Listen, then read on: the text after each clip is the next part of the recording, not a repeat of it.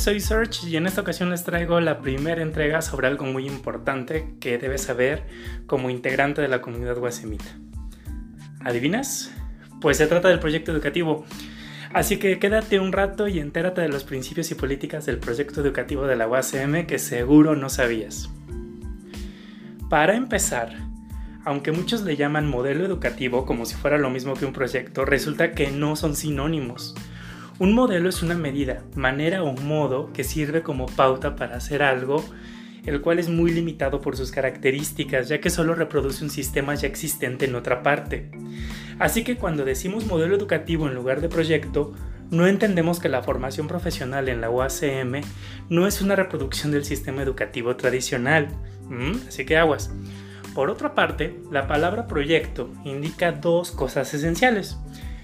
Si lo dividimos, pro vendría a ser a favor de, mientras que Yectus indica movimiento hacia el frente. Por lo tanto, el proyecto educativo de la UACM es toda una planeación de acción para echar adelante un nuevo grupo de ideas respecto a la educación que se definen a partir de las concepciones de una sociedad más justa y ciudadanos más críticos, no criticones, ¿eh? No es lo mismo. Jeje. Bueno, a qué esa no te la sabías, ¿verdad? Seguro te preguntas cuáles son entonces las ideas que promueve o que mueven el proyecto educativo de la UACM. Si es así, te lo cuento enseguida. Los principios o ideas que fundan el proyecto educativo de la UACM tienen un carácter humano, social y académico, los cuales orientan sus políticas, o sea, sus actividades. Así que aquí te van las políticas de la UACM según su proyecto educativo. ¿Listos? Número 1 carácter público y sin costo para sus estudiantes. En la UACM no hay cuotas, ni por inscripción o colegiaturas, ni por materias o uso de equipos e instalaciones, además de que asume su compromiso de cooperación con comunidades, instituciones y grupos sociales.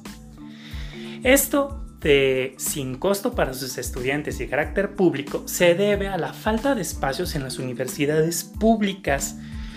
Hay que recordar que tardó 20 años en salir una universidad como la UACM.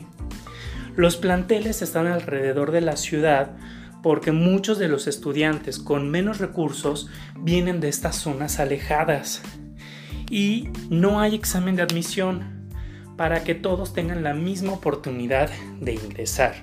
Interesante, ¿no? Número 2. Comunidad democrática y comprometida con el proyecto UACM.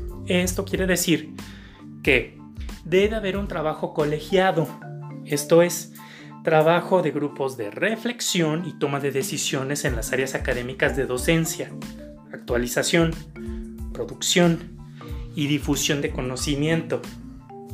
Número 3. Educación crítica, científica y humanística. El proyecto de la UACM busca rescatar el sentido humano de la educación y reafirmar la dignidad de las personas, se promueve la responsabilidad frente a problemas sociales y se busca el desarrollo de un pensamiento crítico. ¿Recuerdas que cuando hablamos de sentido crítico, significa saber analizar un problema, no hacer juicios de valor u opiniones no fundamentadas? ¿eh? Número 4. Ingreso irrestricto, no exclusión y apoyo a quienes más lo necesitan. Para la UACM, la premisa de educación superior es un derecho universal y permanente. Por eso su oferta educativa se dirige tanto a jóvenes como adultos. Esto es importante porque la no exclusión implica apertura para personas que dejaron de estudiar hace mucho tiempo, pensando en los ritmos de las personas que no son estudiantes de tiempo completo, como cabezas de familia y trabajadores. Número 5 una educación centrada en la formación del estudiante. Este punto es también muy importante porque la universidad debe promover y promocionar, perdón, promover y proporcionar todo lo necesario para que el estudiante aprenda a aprender. O sea, el profe no debe de dar la clase y ya, sino enseñarte a aprender por tu cuenta. Por eso hay tres espacios específicos de aprendizaje. ¿Sabes cuáles son? Te los digo. Aula, asesoría y tutoría. Cabe mencionar que por eso el sueldo de los profesores de tiempo completo es tan oneroso, porque eso haría mucho más sencillo que den un buen trato a los estudiantes, lo cual es vital.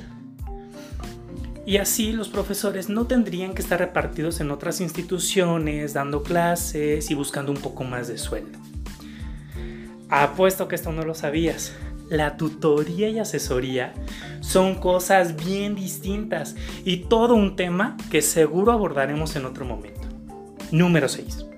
Flexibilidad.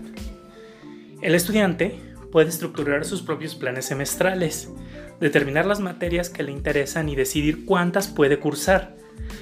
Así que nadie puede decirte que te estás pasando de materias o de tiempo en la universidad. También esto contempla la flexibilidad curricular. Te explico. El estudiante guasemita puede cursar las materias indispensables del plan de estudios de su carrera, pero también, si así lo decide, puede cursar materias de otras áreas. Así que siéntete como un niño en dulcería, solo no te empaches, ¿eh?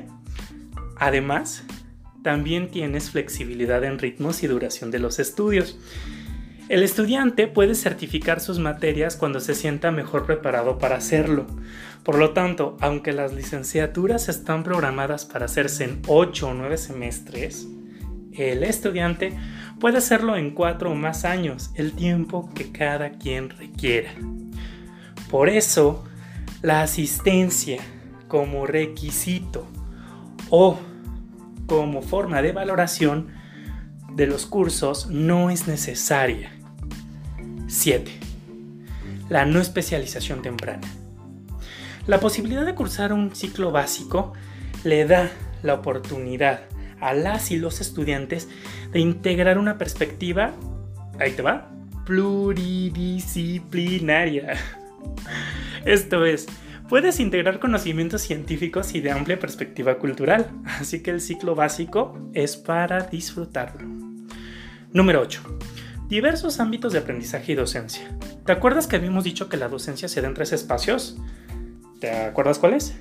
Aula, asesoría y tutoría.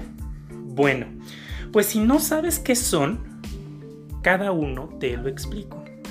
El aula, aunque parezca obvio, es el espacio donde trabajas actividades grupales de interacción para elaborar conocimiento de lo que se está aprendiendo, de modo que tenga sentido y significado, mientras que la asesoría es un apoyo individual para los estudiantes para aclarar dudas o profundizar algún tema de la clase, mientras que la tutoría es aún más personalizada y es eh, más un acompañamiento para que el estudiante reconozca sus necesidades, desarrolle sus habilidades y pueda activar su potencial como universitaria o universitario. Número 9. Evaluación formativa. Estas evaluaciones son útiles tanto para ti estudiante como para el docente, ya que permiten reconocer nuestro propio proceso educativo y de enseñanza, así como las habilidades que nos faltan desarrollar. Número 10. Evaluación diagnóstica.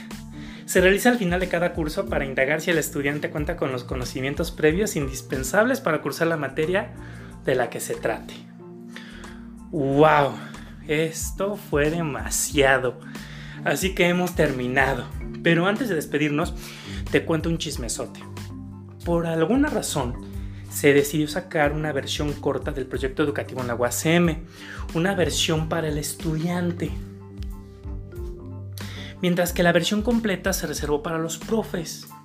Está raro, ¿no? Uf, ha sido un recorrido algo largo, pero espero que te sea de utilidad. No olvides revisar las fuentes que te mencionaremos. Y hasta la próxima, nos vemos.